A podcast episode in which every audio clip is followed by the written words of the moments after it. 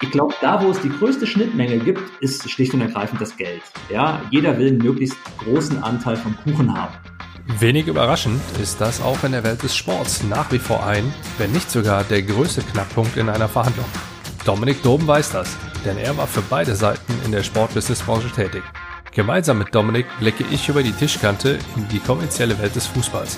Du erhältst wieder mal wertvolle Tipps für deine Verhandlung in dieser Episode des PR Podcast Besser verhandeln.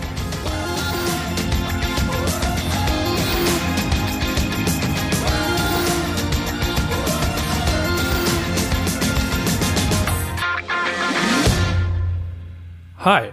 Solltest du diesen Podcast zum ersten Mal hören, dann heiße ich dich herzlich willkommen.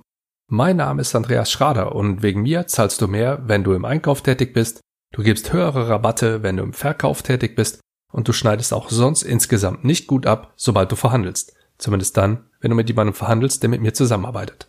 Sofern du nur einen meiner Tipps oder den von einem meiner Interviewgäste in deine Verhandlung einbaust, dann wirst du mit Sicherheit besser verhandeln. Es lebe der Sport, singt der österreichische Liedermacher Reinhard Fendrich seit dem Jahr meiner Geburt. Ob es da einen direkten Zusammenhang gibt, lasse ich mal außen vor, denn dieser Song betrachtet eher eine unschöne Seite verschiedener Sportarten. Ich werde jetzt mal eine Zeile zitieren und man möge es mir nachsehen.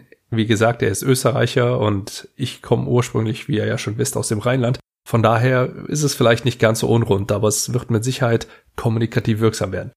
Es wirkt a jede Sportart mit der Zeit a bisserl öd, wenn es an Hörte füllt. Was er damit sagen möchte, ist klar. Und genau hier sehe ich auch den Link zu einer Verhandlung. In meinen Augen sind Verhandlungen mit der Zeit auch öde, wenn es an Härte fehlt. Ob in der Welt des Fußballs hart verhandelt wird, weiß mein heutiger Gesprächspartner Dominik Doben.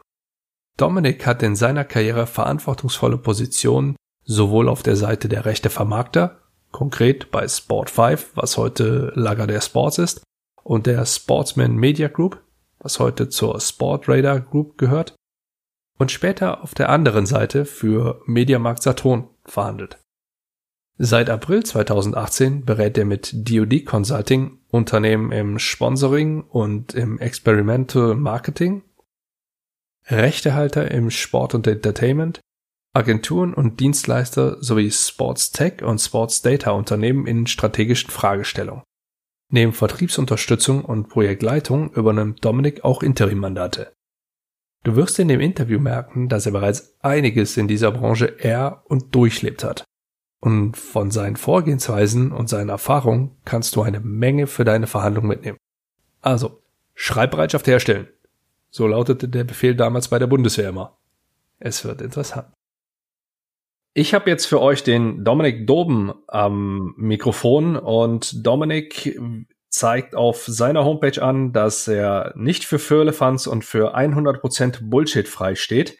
Und genau das erwarte ich auch in diesem Interview und ich bin mir ziemlich sicher, dass das werden wir auch so erreichen. Dominik, vielleicht erzählst du uns noch mal ganz kurz fünf Dinge, die wir über dich wissen sollten.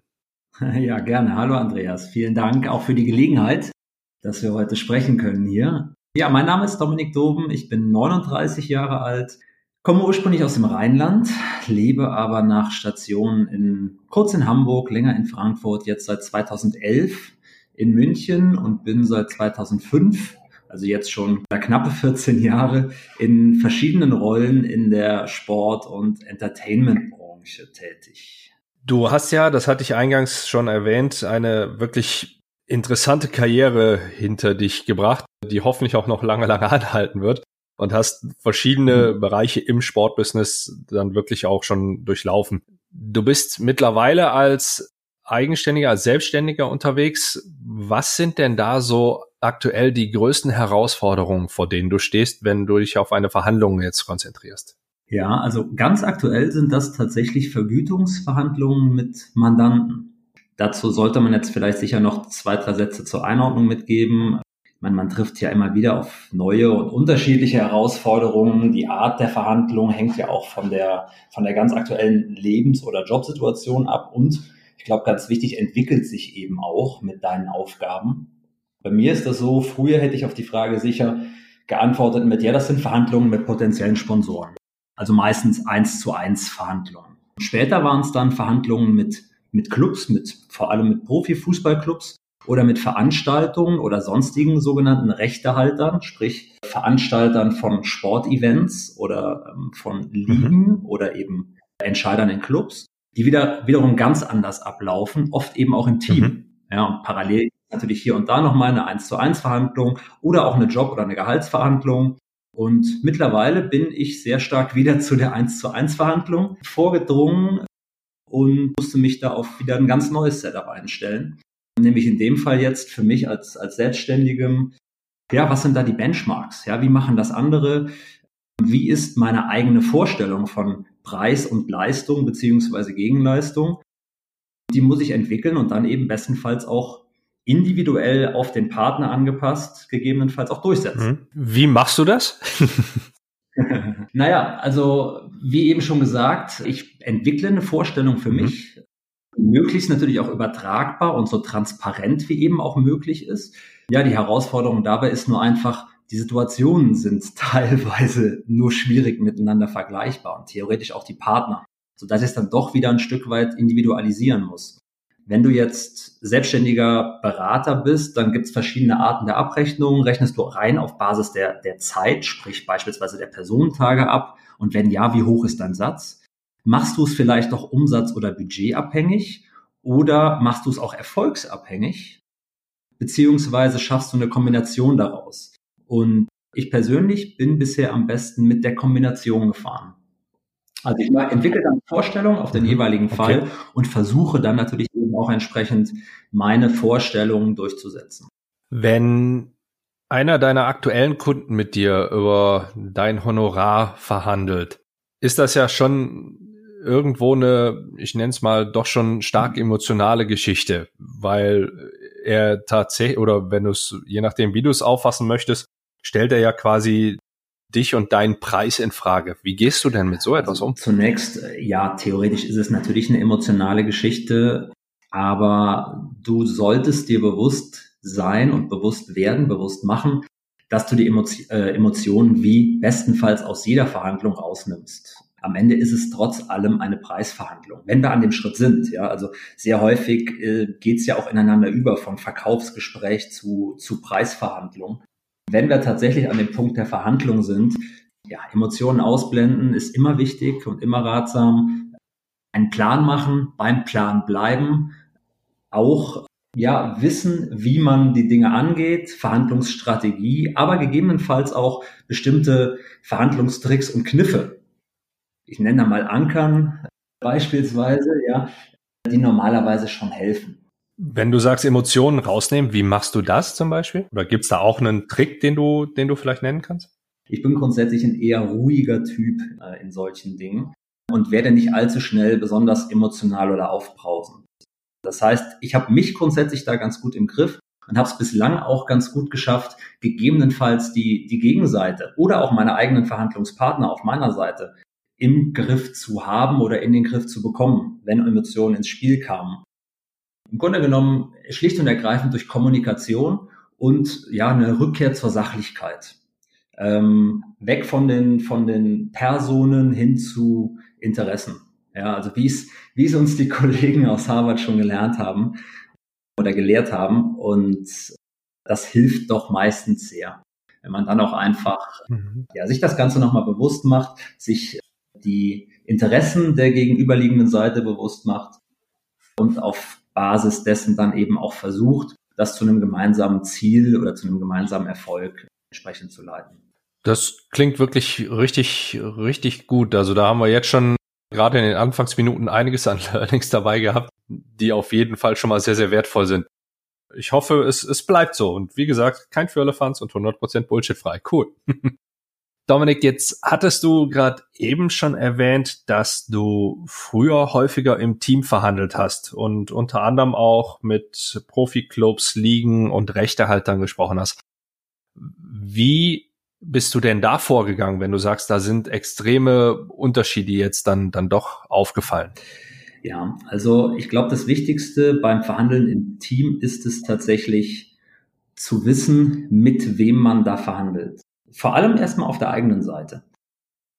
Es ist wichtig, ein gutes, klares und dann am Ende auch ausgelebtes Rollenverständnis zu entwickeln. Mhm. Wer ist der Verhandlungsführer? Wer ist die letzte Instanz? Wer ist die operative Instanz und wer ist vielleicht dann am Ende die, die Entscheidungsinstanz? Ja? Und wer hat dem äh, daraus abgeleitet, welche Rolle auch schon in der Verhandlung? Und dazu ist es wichtig, dass man eben Verhandlungen im Team auch entsprechend im Team vorbereitet. Ja?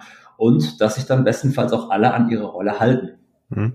Und das ist aber letztendlich auch schon genau der, ja, die, die Sollbruchstelle. Ich meine, am Ende geht es um Menschen. Ja, und der größte, ja, der größte Risikofaktor ist halt immer der Mensch und damit verbunden eben auch seine, ja, nicht nur seine Emotionen, die sind natürlich ein großer Faktor, aber eben auch seine, seine Wahrnehmung. Nehmen das alle gleich wahr und sehen und lesen und, und verstehen alle dasselbe und denken deshalb gegebenenfalls auch in dieselbe Richtung.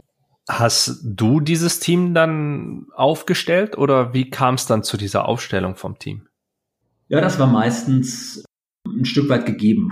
Also ich war in dieser Situation, also die, die meisten Verhandlungen im Team habe ich tatsächlich geführt auf Seite eines Sportvermarkters.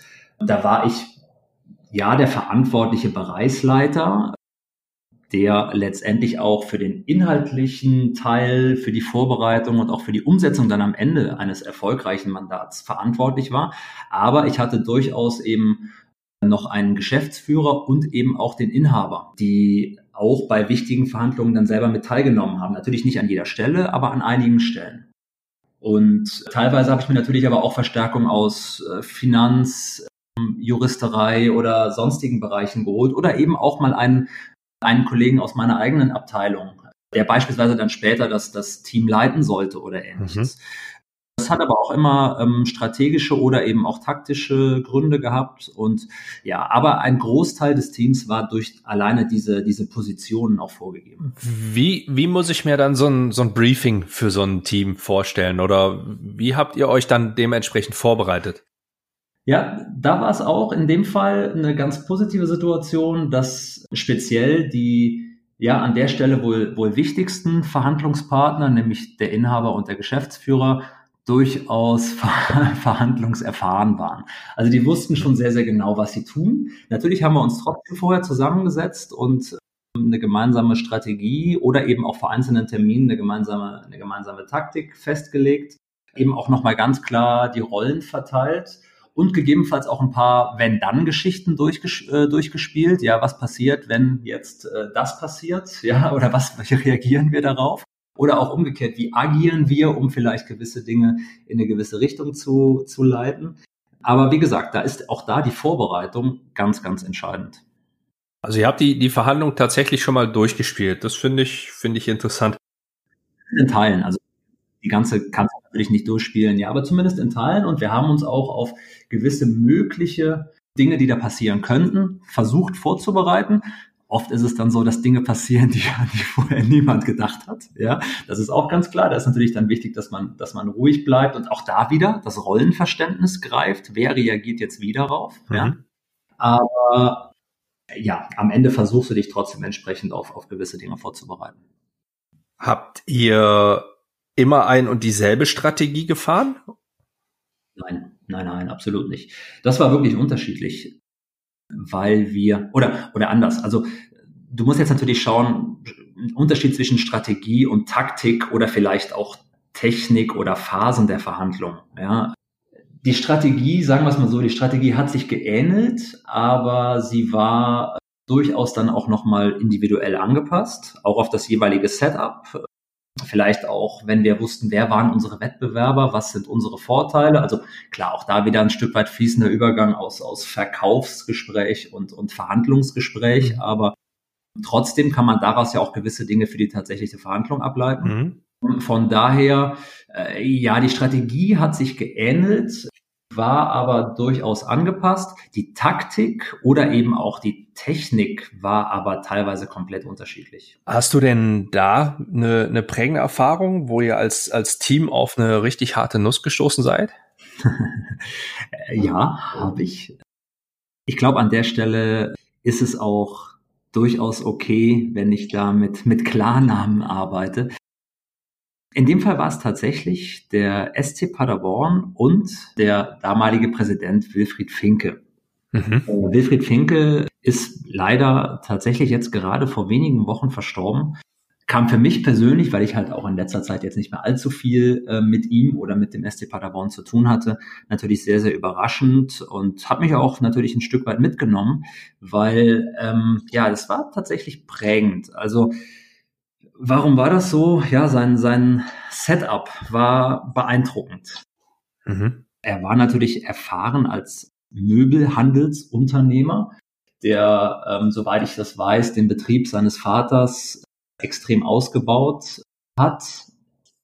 Ich meine, klar, im, im Handel äh, lernst du natürlich eben auch das Verhandeln, ja, ganz klar. Um so ein äh, Imperium halt natürlich auch nur auf, wenn du weißt, was du tust, ja, und wie du das mhm. Thema angehst und wie du eben auch deine Interessen durchsetzt.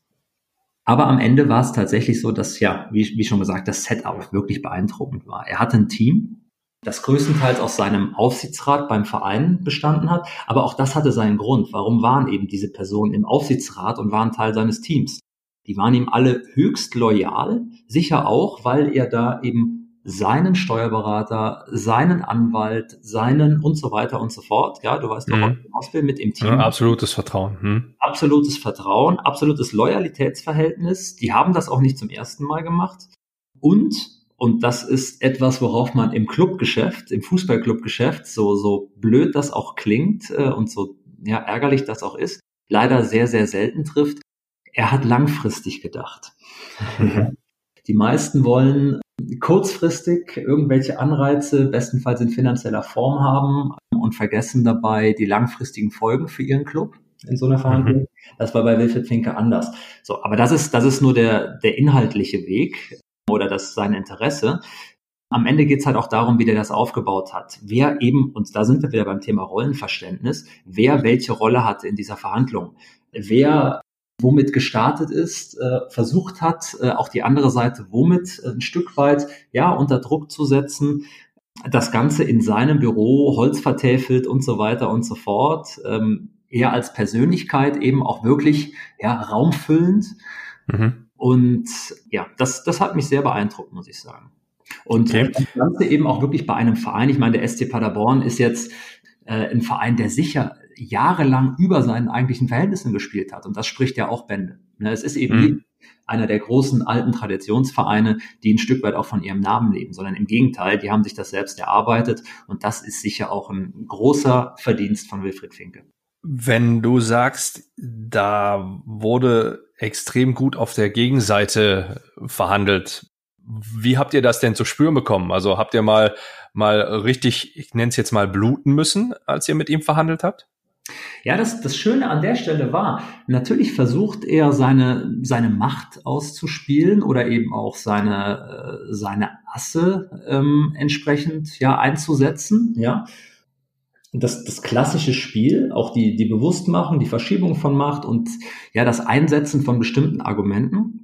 Aber auf der anderen Seite, und wie gesagt, das ist wirklich das Schöne gewesen, er wusste genau, er muss eben auch Anreize setzen. Am Ende gibt es bei guten Verhandlungen zwei Gewinner.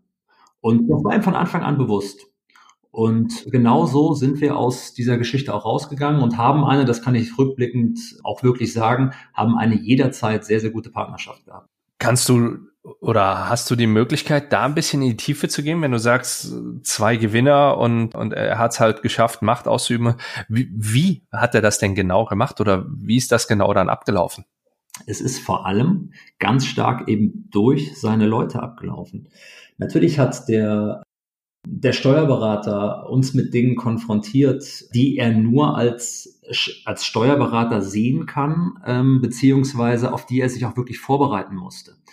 Ähm, sein Jurist dann genauso, wenn es wirklich um die einzelnen Passagen des, des Vertragswerks am Ende ging einfach, die waren vorbereitet, die wussten, was sie zu tun haben, die wussten, was ihre Rolle ist und sind dabei geblieben. Äh, und am Ende hast du immer noch eine letzte Instanz gehabt. Das war bei uns natürlich unser, unser Inhaber. Und auf der anderen Seite war es eben Herr Finke als Präsident, die dann trotz allem nochmal im, ja, auch sicher von ihren Seiten jeweils gebrieften Zwiegespräch gewisse Dinge final entscheiden konnten. Wie lange hat so eine Verhandlung in der Regel gedauert? Man hat jetzt vor kurzem in der Zeitung wieder gelesen, dass wieder Tarifverhandlungen etc. gewesen sind, wo die Nacht durch und 17 Stunden Verhandlungen und, und, und. Wie muss ich mir das in so einer Geschichte vorstellen? Ähm, jetzt konkret bei diesem Beispiel, ja, der Gesamtzeitraum waren wenige Wochen. Tatsächliche Verhandlungs Verhandlungstermine in größerer Runde gab es, ich glaube, drei, wenn mich nicht mhm. alles täuscht.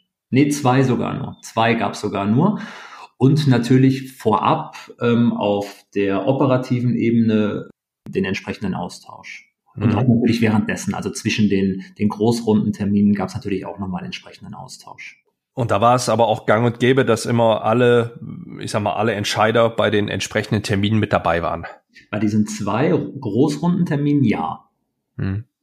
Aber ähm, bei Terminen dazwischen, die haben dann teilweise, wie das, wie das halt so ist, dann äh, telefonieren die Finanzler, dann telefonieren die Juristen, dann telefoniert der Operativleitende mit dem anderen Operativleitenden und machen da jeweils, ähm, erkunden da ihr, ihren Teil und ihr Revier, mhm. wenn du so willst. Aber bei diesen zwei großen Terminen war tatsächlich auch jeweils die letzte Instanz mit am Tisch. Also haben die, die Experten außerhalb von den großen Verhandlungen am Tisch äh, unter, unter anderem auch eins zu eins Gespräche geführt? Ja, ja, absolut. Mhm, okay. Das ist spannend. Ist denn in, in der Konstellation, ich meine, du, du sagtest, am Ende gab es da immer zwei Gewinner. Da tue ich mich ein bisschen schwer mit. Das ist so, so, so ein bisschen klassisch für Harvard Win-Win. Nur, ich sag mal, gut, wenn wir beim Fußball bleiben, ja, da, da gibt's auch Unentschieden. Wenn wir uns auf andere Sportarten fokussieren, die auch gerade von Übersee kommen, wenn du schon bei, bei Harvard drin bist, dann äh, wirst du da vielleicht auch das eine oder andere kennen. Da gibt's kein Win-Win. Da wird so lange gespielt, bis einer gewonnen, einer verloren hat. Was nicht automatisch bedeutet, wenn ich jetzt an Eishockey zum Beispiel denke, wenn du da in Overtime gehst oder in Penalty-Shootout, dann ist es man mag mich jetzt vielleicht irgendwo festigen, zumindest als ich mich noch ein bisschen intensiver mit Eishockey beschäftigt habe, war es noch so, dass du trotzdem einen Punkt bekommen hast, aber dann die Mannschaft, die am Ende das Spiel für sich entschieden hatte, mindestens einen Punkt noch mehr bekommen hatte. Das weiß ich nicht, ob man das mittlerweile angepasst hat in den Regeln, nur das war damals so der Fall und war auch für mich immer ein klassisches Beispiel, wieso ich die amerikanischen Ansätze so, ja, ehrlich gesagt, sehr, sehr stark und auch nachvollziehbar finde. Du brauchst einen Gewinner am Schluss. Ja, klar. Also natürlich dürfen sich beide als Gewinner fühlen. Mir liegt jetzt nahe zu sagen, man muss einen Meister der Herzen haben. die, die, die Spitze in die Richtung kann ich mir dann nicht verkneifen. Nur auch wenn sie Meister der Herzen sind, haben sie ja faktisch keine Meisterschaft gewonnen. Und so ist es in der Verhandlung ja auch äh, relativ häufig dann der Fall. Ja, aber ich, ich glaube ganz fest daran, dass die besten Verhandlungen, die vor allem eben auch, ähm, ich meine, was ist das Ergebnis einer Verhandlung? Da gibt es ja auch unterschiedliche Dinge. Da ist ein Autokauf sicher was anderes als eben äh, so eine Verhandlung zwischen Club und Vermarktungspartner, wo man über einen Vertrag verhandelt, der im Anschluss bestenfalls acht, zehn, zwölf Jahre gelten soll. Ja? Mhm. Ähm, wenn es da einen klaren Gewinner der Verhandlungen gibt, dann hat sehr, sehr schnell die unterlegene Seite sehr, sehr, äh, sehr, sehr wenig Spaß an der Geschichte und muss das Ganze dann eben die x Jahre noch durchhalten. Und wenn die eine Seite keinen Spaß mehr daran hat, aber noch äh, jahrelang gebunden ist, dann hat sehr schnell auch die andere Seite keinen Spaß mehr daran. Mhm. Das heißt, am Ende ist es trotzdem wichtig, dass beide Seiten mit dem Ergebnis zufrieden sind. Und das ist ja, nun mal, ich meine ganz ehrlich, also was sind die verschiedenen, verschieden gelagerten Interessen von Vermarkter und von Club? Ich glaube, da, wo es die größte Schnittmenge gibt, ist schlicht und ergreifend das Geld. Ja, jeder will einen möglichst großen Anteil vom Kuchen haben. Völlig mhm. klar. So, aber auch da gibt es Benchmarks, ähm, da gibt es Dinge, denen, denen sich ähm, ja beide Parteien eigentlich auch schon vor der Verhandlung bewusst sind. Die wissen mhm. genau, es wird in diesem Korridor ablaufen. Mhm. So, und dann kommt aber auch sehr schnell wieder eine Kreativität ins Spiel, ähm, oder eine, bestenfalls kommt sie ins Spiel, wie ich so eine, so eine Regelung finde, dass am, am Ende beide Seiten eben ihre Interessen halten, aber gegebenenfalls Zahlungsziele, Zahlungsströme einfach zeitlich anders gelagert werden. Wenn der Verein beispielsweise kurzfristig eben Liquidität benötigt, dann gebe ich sie ihm und hole sie mir später wieder. Ja. Mhm.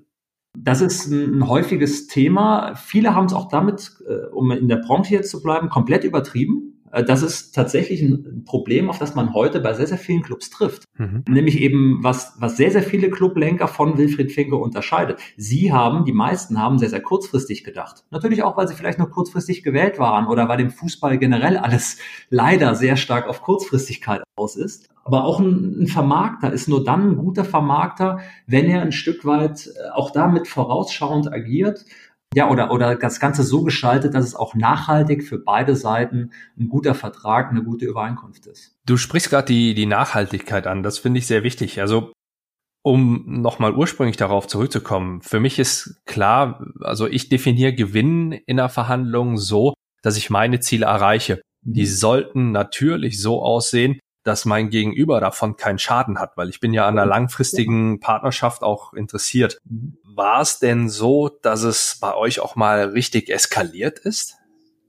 Es gab ja, es gab tatsächlich mal eine Verhandlung. Ähm, das war aber ein ganz anderes Setup, ganz anderer Partner, wo es insofern eskaliert ist, dass jemand aufgestanden ist und den Raum verlassen hat.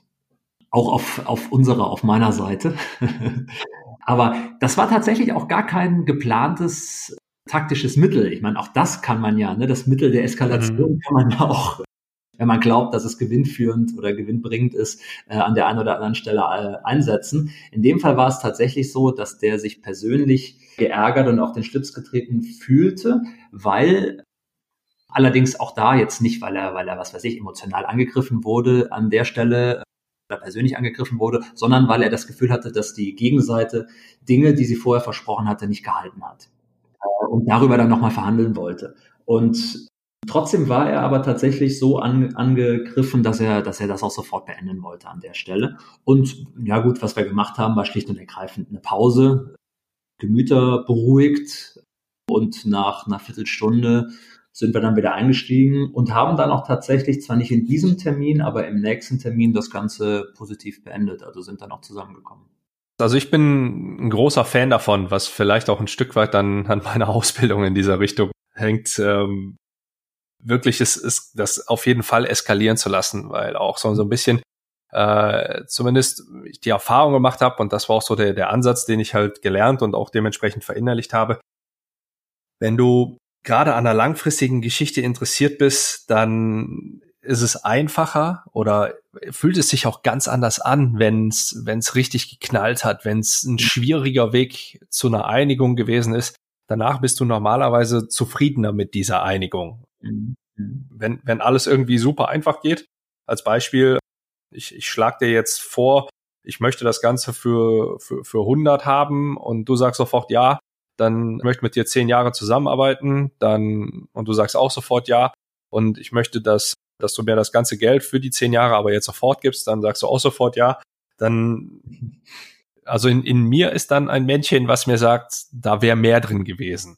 Ja, da wäre da wäre natürlich aber auch für die andere Seite mehr drin gewesen. Also ehrlicherweise, wenn es, wenn es so läuft, ich meine, das war jetzt sicher ein Extrembeispiel von dir, aber wenn es, wenn so eine Verhandlung laufen würde, natürlich ist das ein Alarmsignal, weil wenn der, der Vertragspartner nicht mal in der Lage ist, auch nur halbwegs sinnvoll für sich selbst an der Stelle zu verhandeln, wie soll er denn zukünftig zu anderen Dingen in der Lage sein? Ja, also das ist schon auch so, so eine Ableitung, die man aus einer Verhandlung ziehen kann, meiner Meinung nach. Ja? Naja. Also das ist der, das ist der eine Fall. Ich weiß, du wolltest eigentlich auf was anderes hinaus, nämlich Natürlich ist es ist dann auch vielleicht die Zusammenarbeit und das Ergebnis zufriedenstellender, wenn du halt einmal quasi durch ja durch das Gewitter segeln musstest, ja und vielleicht auch noch mal mit deiner mit deiner äh, ja der der der klassischen BAFTA ja da auch irgendwo konfrontiert wurdest, ja also was wäre denn die die Alternative, wenn wenn diese Zusammenarbeit jetzt nicht zustande kommt? Das führst du dir ja auch nur vor Augen, Bestenfalls natürlich nicht, aber im, im Extremfall führst es dir oder wird es dir wirklich nur noch mal vor Augen geführt, wenn es einmal eben eskaliert und wenn es kurz vorm Scheitern ist. Ja, und dann besinnen sich natürlich viele Menschen auch nochmal und stellen das Ego vielleicht dann doch nochmal hinten an und äh, ja, die Interessen stehen plötzlich wieder im Vordergrund. Mhm. Ja, gut, da, da, da bin ich dann doch wieder auf deiner Seite.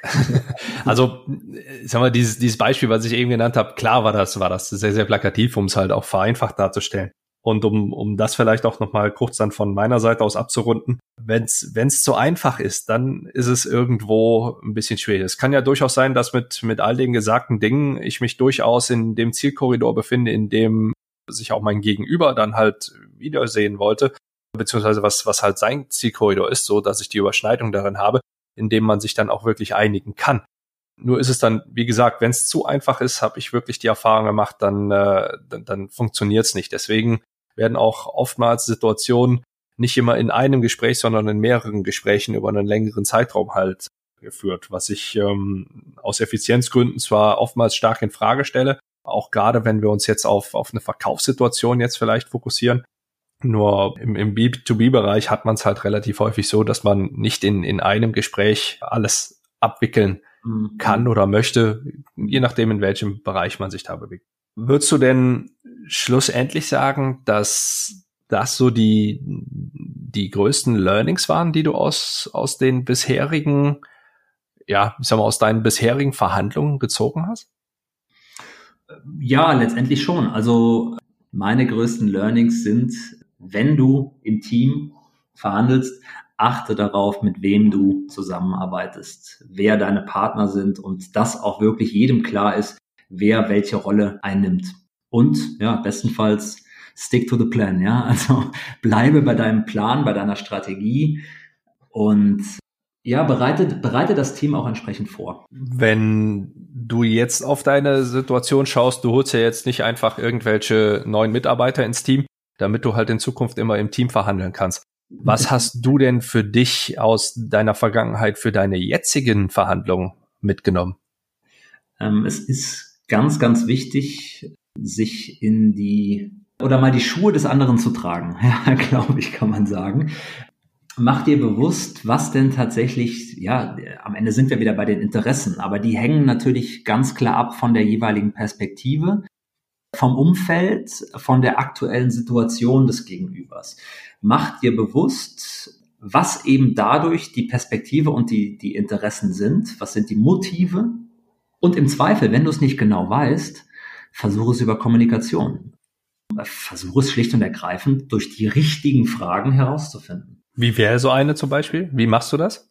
Also ich habe glücklicherweise vorab ja das, das Glück, dass ich schon für verschiedene oder aus verschiedenen Blickwinkeln arbeiten durfte. Das war einmal auf Agenturseite, dort natürlich im Interesse der Agentur selbst, aber eben auch im Interesse eben von unseren Kooperationspartnern, ähm, die eben meistens Clubs oder Rechtehalter, Veranstalter äh, und so weiter, Ligen oder ähnliches waren. Das heißt, da lernst du schon mal zwei Seiten kennen und musst auch äh, versuchen, das entsprechend auszutarieren an der einen oder anderen Stelle. Ja, bin ich jetzt quasi der Anwalt meines eigentlichen Arbeitgebers, sprich der Agentur und will bestenfalls den Gewinn maximieren, oder bin ich der Anwalt meines Kooperationspartners, in dessen Auftrag ich hier gegebenenfalls verhandle? Und dann habe ich auch die Erfahrung machen können auf, äh, auf Konzern oder eben Unternehmensseite. Ich war ja knapp drei Jahre für Mediamarkt Saturn als Sponsoringleiter aktiv bis vor einem knappen Jahr. Und ja, das, das Konzerndenken und das Umfeld in so einem Konzern ist halt einfach nochmal etwas ganz anderes. Natürlich kannst du dir das, wenn du es nie selbst erlebt hast, aber häufig mit Konzernverantwortlichen verhandelt hast, kannst du dir einiges denken und erfährst einiges und lernst auch einiges über die Perspektive und vielleicht auch die, die Schwierigkeiten und Herausforderungen, die eben, ja, der, der Konzernmitarbeiter hat an der Stelle. Aber wenn du es mal selber erlebt hast, ist es einfach was anderes. Und du kannst dadurch die Perspektive des anderen besser einnehmen. Und äh, für mich hat das immer extrem geholfen, andere Perspektiven einnehmen zu können, beziehungsweise mir dann eben danach auch vorzustellen, dass ich jetzt in den Schuhen des anderen stecke, mhm. um vielleicht auch Dinge zu sehen, die ich vorher nicht gesehen habe. Gut, also wenn ich das jetzt dann mal an, an der Stelle zusammenfassen kann, was wir so bis jetzt alles gehört haben, dann ist es, äh, wenn du im Team verhandelst, extrem wichtig, dass du zum einen deine eigenen Leute, also sprich dein eigenes Team im Griff hast und auch im Vorfeld schon weise ausgewählt hast, die entsprechend gebrieft hast, dass sich alle im Idealfall an die vorgegebene Strategie und die Taktik halten und auch jeder genau seine Rolle so umsetzt, wie er sie umsetzen soll. natürlich ist es auch wichtig zu wissen, wer ist dein Gegenüber. Da ist zum einen wichtig, wer sitzt mir alles gegenüber, wie viele Leute, welche Funktionen haben die und wie sind die Sichtweisen des Gegenübers. Du hattest gesagt, dass für dich die Interessen und die Motive extrem wichtig sind. Wenn du die im Vorfeld noch nicht identifiziert hast, dann äh, musst du das in einer Verhandlung machen, was du am cleversten natürlich durch entsprechende Fragen machst. Und du hast in der Vergangenheit, und das ist auch was, was unabhängig davon, ob du im Team verhandelst oder halt jetzt aktuell als Einzelperson verhandelst, immer verschiedene Taktiken und Strategien, mit denen du vorgehst. Natürlich ist eine, eine Handschrift erkennbar. Also wenn man mit Dominik Doben verhandelt, dann weiß man in etwa, worauf man sich einlässt. Man weiß nur nicht in dem Moment das, das Wie. Man, man kennt das Was, aber noch nicht das Wie. So würde ich das mal zusammenfassen. Okay, ja, kann ich so stehen lassen. Ja. Hm, das war verschiedene Taktiken, wie zum Beispiel beispielsweise Ankern genannt, was extrem wichtig ist und noch un unwahrscheinlich viele andere Sachen, wo man noch drauf kommen könnte. Und man merkt schon in dem gesamten Gespräch, du, du hast schon die ein oder andere Verhandlung geführt, die durchaus sehr, sehr knackig gewesen ist. Und in dem gesamten Zusammenhang war für mich noch wichtig, dass du zum einen sagst, du musst Emotionen rausnehmen, ja, und auch die Emotionen vielleicht bei deinem Gegenüber ein bisschen rausnehmen, das Ganze auf die sachliche Ebene holen, dein Gegenüber stabilisieren, hattest du gesagt, und auch dein, dein eigenes Verhandlungs-Ich und auch dein eigenes Team entsprechend stabilisieren, damit du das stets unter Kontrolle hast. Und du hattest noch einen Punkt angesprochen, auf den wir auch ein bisschen intensiver eingegangen sind, das ist was, das, das möchte ich an dieser Stelle nochmal besonders hervorheben, bevor ich dann auch die, die Zusammenfassung schließe. Die Vorbereitung ist ein, ein sehr, sehr wichtiger, wenn nicht sogar der wichtigste Punkt für den Erfolg in deiner Verhandlung. Ihr hattet äh, einige Situationen durchgespielt. Du hast über Wenn-Dann-Geschichten gesprochen, die ihr euch überlegt hattet. Auch wenn es oftmals in den tatsächlichen Verhandlungen dann nicht dazu gekommen ist, dass diese Situationen eingetroffen sind, wart ihr auf, äh, auf entsprechende Situationen vorbereitet und habt, wenn ihr in diese Situation gekommen seid, da entsprechend agieren und reagieren können. Das ist für mich eine, eine ganze Menge an Learnings, die ich hier mitgeben kann und finde es auch extrem spannend und glaube, jetzt ist auch jedem klar, wieso ich dich mit hier vors Mikro geholt habe und ich finde, du hast sogar sehr gut unterstrichen, kein Firlefanz, 100% Bullshit frei. Denn äh, sowas wie, wie zum Beispiel im Rasenmäher eine Hupe, wo irgendwas erzählt wird, was abdriftet oder so, habe ich jetzt nicht identifizieren können. Und von daher bin ich mir ziemlich sicher, ist das hier wieder ein, ein Interview, wo jeder, der sich das anhört, vielleicht sogar noch ein zweites oder ein drittes Mal hinhören wird und sich dann vielleicht dann doch mit einem, mit einem Stift und einem Blatt Papier bewaffnen wird oder wie auch immer man sich dann die Notizen machen möchte, weil da kann ich eine, eine ganze Menge von empfehlen und auch äh, da kann man eine ganze, ganze Menge von, von mitnehmen. Dominik, an der Stelle kommen wir zu der Fragereihe, zu der Best-of-Fragereihe. Eine Antwort hast du ja bereits schon so, so ein bisschen vorweggenommen, ähm, die nach dem härtesten Verhandlungspartner. Vielleicht gibt's da ja noch jemand anders oder vielleicht kannst du es ja auch ein bisschen pauschalisieren, was einen harten Verhandlungspartner für dich ausmacht an dieser Stelle ja, ich meine, was, was heißt hart? Ja, ähm, die härteste Nuss, es kann ja auch, also ich, was, was ich unterscheiden will, ist, was ist hart und was ist unfair. Da ist mir schon da, genau das, worüber wir eben auch gesprochen haben, sehr, sehr wichtig. Eine gute Verhandlung ist für mich dann ähm, hergestellt, wenn beide Seiten zufrieden sind. Zumindest mal im Status quo. Und ja, ich bleibe da bei Wilfried Finke. Er war der, der beste und beeindruckendste Verhandlungspartner, den ich bisher hatte. Und ich habe da einiges auch für mich rausgenommen. Mhm. Und ungeachtet von den Verhandlungssituationen, womit tankst du sonst Kraft? Das war also für mich Ausgleich, Kraftquelle war schon immer der Sport. Und dazu sind es die Berge, bestenfalls in Kombination, also Sport in den Bergen. Mhm. Aber auch sonst. Also ich gehe äh, häufig joggen, beispielsweise hier an der, an der Isar in München. Und das hilft mir immer, vor allem auch ähm, Abstand zu gewinnen und nochmal eine andere Perspektive einnehmen zu können. Mhm, okay. Wo du gerade bei der anderen Perspektive bist. Wer oder was inspiriert dich? Ich möchte jetzt gar nicht eine spezielle Person nennen, aber letztendlich sind es Personen, die eben eine Strategie haben und auch langfristig danach handeln. Mhm, okay. Und wie bildest du dich weiter? Natürlich durch ein breites Online-Angebot in den verschiedenen Bereichen, in denen mich weiter, ich mich weiterbilden will. Hier und da sind es äh, einige Bücher, vielleicht auch Magazine, die haben tatsächlich ehrlicherweise aber abgenommen in letzter Zeit. Aber am allerwichtigsten für mich sind Gespräche. Mhm. Kannst du bei den Büchern eins empfehlen? Oje, jetzt konkret zum Thema Verhandlungen. Generell, wo, was für dich vielleicht ein prägendes Buch war? Und zuletzt gelesen habe ich Factfulness. Das ist allerdings ein ganz schöner Schmöker. Das, was Verhandlungen, was mir jetzt, ich glaube, das war auch das letzte, was ich gelesen habe, äh, was mir jetzt noch im Kopf ist, ist von, von Jack Nasher, der dir sicher mhm. ist. Das Buch, das Deal heißt. Deal, mhm. Deal, du gibst mir, was ich will, heißt das sogar. Kann man jetzt unterschiedlich einordnen. Sicher einige sehr, sehr gute, interessante Dinge drin. An manchen Stellen, glaube ich, ist es auch etwas übertrieben oder vielleicht auch ja, zu klar, aber es ist auf jeden Fall ein ganz erfahren oder ein, ein ganz gutes Buch, das dir die ein oder andere Erfahrung nochmal mitgibt. Mhm. Ja, gut, das, das lasse ich jetzt mal ohne Wertung. ja, ja. ja. Gut. Hm, Gibt es denn einen Ratschlag, der für dich entscheidend war in deinem Leben? Ein Ratschlag, ja, und der war tatsächlich, ähm, achte darauf, mit wem du zusammenarbeitest.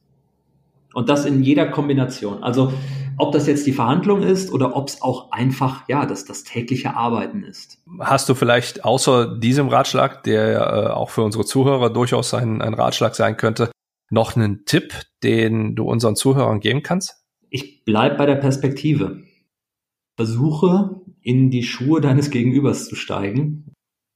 Versuche die Interessen zu verstehen. Bestenfalls durch Erfahrung, durch Menschenkenntnis, vielleicht aber eben auch durch, durch Vorstellung und im Zweifel durch die richtigen Fragen. Und wo wir bei den richtigen Fragen sind, meine letzte Frage heute an dich. Was wirst du in diesem Jahr zum letzten Mal machen? Mich von Dingen ablenken lassen, die ich nicht beeinflussen kann. Okay, das ist ein cooles Schlusswort, finde ich. An dieser Stelle sag ich vielen, vielen Dank. Zum einen, Dominik, dank dir, dass du die Zeit gehabt hast und uns hier auch diese durchaus ähm, intimen Einblicke in, in deine Karriere und deine Verhandlungen gewährt hast. Und ähm, ich bedanke mich bei dir, lieber Zuhörer, dass du bis hierhin halt zugehört hast. Ich bin mir ziemlich sicher, du hast eine ganze Menge hier mitnehmen können. Ich habe es auf jeden Fall werde auch das, das ein oder andere durchaus auch noch in spätere Podcast-Folgen nochmal mit einbauen und verabschiede mich an dieser Stelle. Dominik, in meinem Podcast halte ich es in der Regel so, dass die letzten Worte dieses Podcasts immer der Gast hat. Deswegen, ich bin jetzt raus an dieser Stelle. Dominik, deine letzten Worte an unsere Zuhörer im heutigen Podcast. Ja, macht euch bewusst, wie die Interessen gelagert sind, mit wem ihr zusammenarbeitet, beiden Seiten und findet heraus, was eure Macht in der Verhandlung ist. Ich glaube, das ist generell immer ratsam. Bereitet euch vor.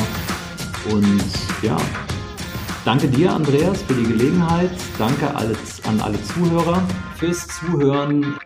Bitte gebt Feedback über LinkedIn. Der Andreas wird das sicher einblenden, ähm, wo ihr mich, wo ihr auch ihn erreichen könnt. Und wir freuen uns sehr von euch zu hören. Dankeschön.